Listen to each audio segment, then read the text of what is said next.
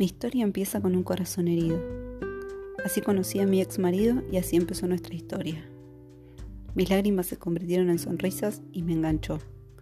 Me entregué a ser amada, a conformarme, a la promesa de una seguridad, a la idea de que jamás volvería a entregar todo mi corazón, porque la sola idea de volver a amar como una vez lo hice me detenía la respiración. Pasados los meses después de conocerlo, ya planificaba una boda y la vida perfecta que yo pensé que quería, todo sucedió rápido, me sentí anestesiada y me dejé llevar. Me negué a sentir profundamente, pero lo suficiente para quererlo mucho. Me negué a conectar y a ser yo. Era demasiado doloroso. Me rendí a ese sueño de un matrimonio que pensé que sería mi felicidad. Poco sabía yo que estos eran miedos y que reprimirme me costaría caro a mí y a mi ex marido. Lo quería mucho y pensé que podía vivir con eso y que la felicidad era estabilidad y un buen hombre Pensaba que hubiera el dolor y no mirar atrás era eliminar el pasado. Él se casó con la mujer de sus sueños, y yo con la esperanza de un día poder amarlo y tener mi final feliz. Pasaron tres años en piloto automático. Nunca me enamoré como creí que podía hacerlo. Me di cuenta de que la palabra divorcio rondaba muchas noches en desvelo. Las noches sin conversación, amor sin pasión, silencios incómodos, siendo la esposa perfecta, dejando cada deseo a un lado. Me perdí. Yo ya no estaba por ningún lado. Era un cuerpo que sentía vacío y que desde muy dentro gritaba auxilio.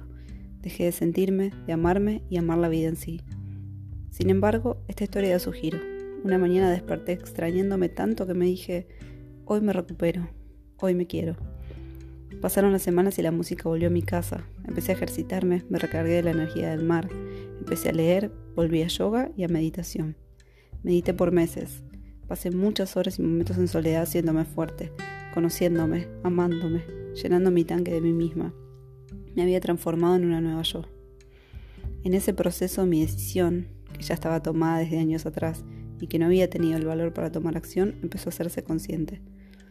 Me había llenado de fuerza, de coraje, de amor y de valor. En ese trayecto aprendí que no existen finales y que mi vida se basaba en las decisiones que tomé y tomaría. Yo había evolucionado. Tenía ganas de vivir, de tener inquietudes y ambiciones, de deseos que creía haber perdido. En ese proceso conocí a alguien que descubriría, mi yo. Sería mi serendipia más bonita, el que me hizo replantearme muchas cosas internas. Venían tiempos duros, tiempos llenos de cambio e incertidumbre, porque irme significaba empezar de nuevo. Me reconcilié con todo lo que venía. Elegí tomar la decisión de ser la escritora de mi vida a través de las decisiones que tomaría de ese momento en adelante. Lo tenía todo claro.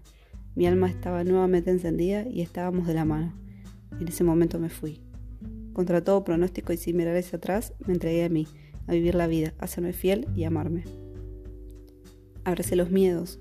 Comprendí que nada es seguro, que lo seguro es el cambio y si sabemos entregarnos a Él, podemos ser felices. Me sentí libre y me di cuenta de que Él también sería libre. Tomar esta decisión ha sido lo más difícil que he hecho en mi vida, pero sé que ha sido lo más acertado en esta etapa. Más tarde volví a ver a mi hilo rojo, esa persona que un día de verano por cinco horas conocí y que no volvimos a vernos hasta ocho meses después. La conexión es de las que no sabes explicar. Al vernos, un abrazo valió para sentir que así mi historia de amor no continuara, yo ya he obtenido un final feliz.